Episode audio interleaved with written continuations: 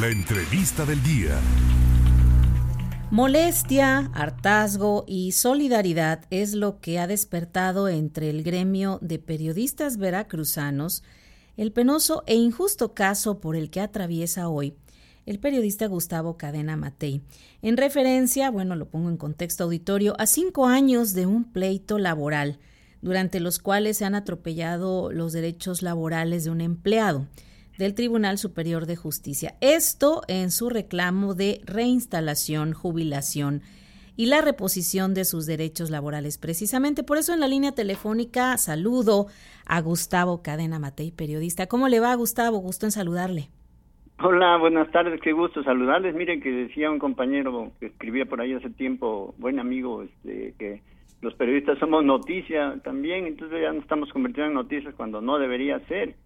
Era que la, la gente de los servidores públicos supieran cumplir, hacer cumplir su trabajo como deben. Platíquenos, Gustavo, ¿cuál es el punto específico, el, el, punto de origen, despido injustificado, en qué año se dio y por qué? Sí, que, eh, que en 2017 que eh, entró, bueno, fue en 2016, en diciembre de 2016 entró un nuevo presidente del Tribunal Superior de Justicia, muy famoso, por cierto, por algunas cosas, comentarios, eh, que se llama Edel Álvarez. eh, nada más por sus pistolas llegando, me dijo, tú te tienes que ir, tú te vas a ir.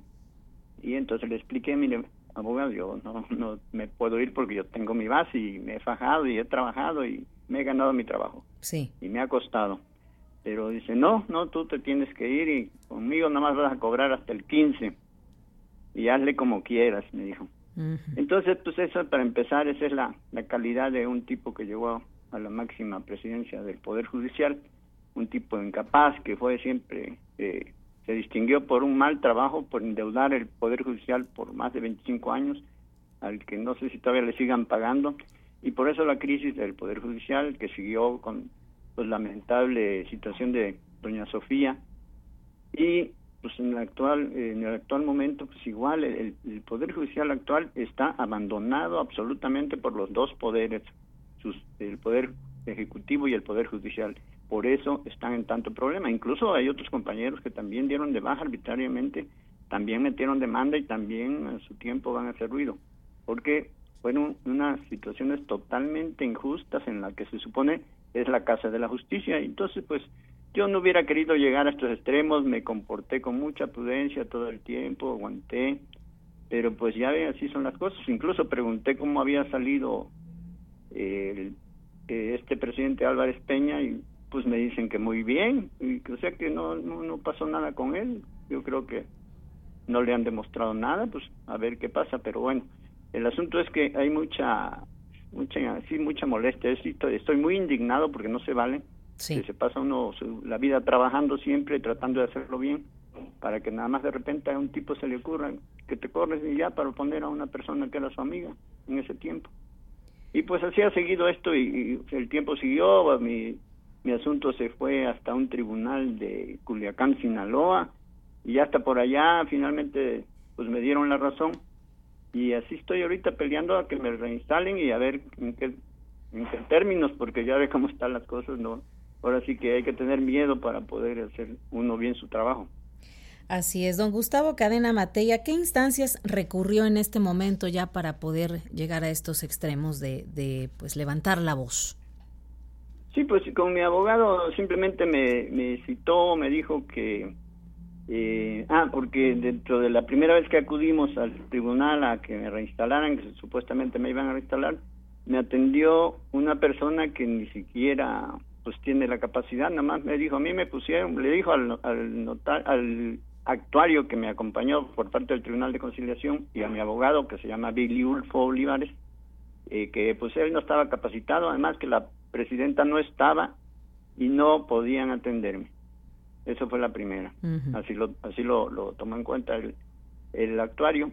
Y ahora en esta ocasión también igual este, nos acompañó otro actuario y fuimos a, a, informar de la diligencia a la que íbamos y la misma persona que nos atendió la última vez que era una persona pues que no tiene la capacidad para para decidir igual dijeron pues no yo no lo puedo atender porque no está la presidenta y y pues no estoy capacitado. Incluso yo me subí a presidencia, esto fue en el quinto piso. Sí. Subí al sexto piso a preguntar si no estaba la presidenta, me dijo su secretario particular que no, pero que venía en la tarde. Así que así se las gastan ahí y a mí me da mucha pena que tenga yo que pues destacar ahora lo que está haciendo el Poder Judicial y no se vale. Yo eh, hice quise hacer mi trabajo siempre que lo hice, lo hizo lo hice muy bien porque la persona que en ese tiempo fue presidente del Tribunal Superior de Justicia, don Alberto, eh, don Alberto, este, eh, el anterior presidente, me supo supo comportarse bien. Entonces él supo hacer bien su trabajo, estuvo pendiente de que los magistrados no rezagaran sus trabajos, que los jueces cumplieran y así el trabajo de Alberto Sosa fue muy bueno. Y entonces este desde ahí dejó el, Poder Judicial y han venido enloqueciendo, han venido eh, faltando a la, a la solución que se debe dar a los justiciables y pues quién sabe, por así como dice la canción, a dónde vamos a parar. ¿Qué es lo que está usted pidiendo en concreto, Gustavo? ¿A qué es merecedor? Porque efectivamente son muchos años de trabajo, de responsabilidad incluso, y qué es lo que usted específicamente necesita que le resuelvan.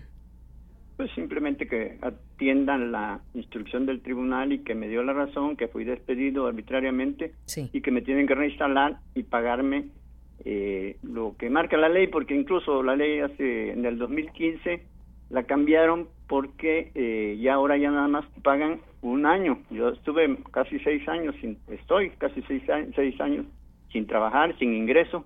Incluso pues ya yo también ya, estoy viejito ya, tengo afecciones de salud y no se vale que hagan esto. Ojalá la, la interviniera ahora sí le pediría a la Comisión Estatal de Derechos Humanos o a la Comisión Nacional de Derechos Humanos que inter, eh, este, pues que tomen este asunto porque no se vale lo que están haciendo en verdad no se vale los magistrados ganan a todo dar ganan sus sus este, miles de, de pesos ahí tranquilamente a su cuenta mientras los que en realidad trabajamos, a ver si nos friegan, ¿no?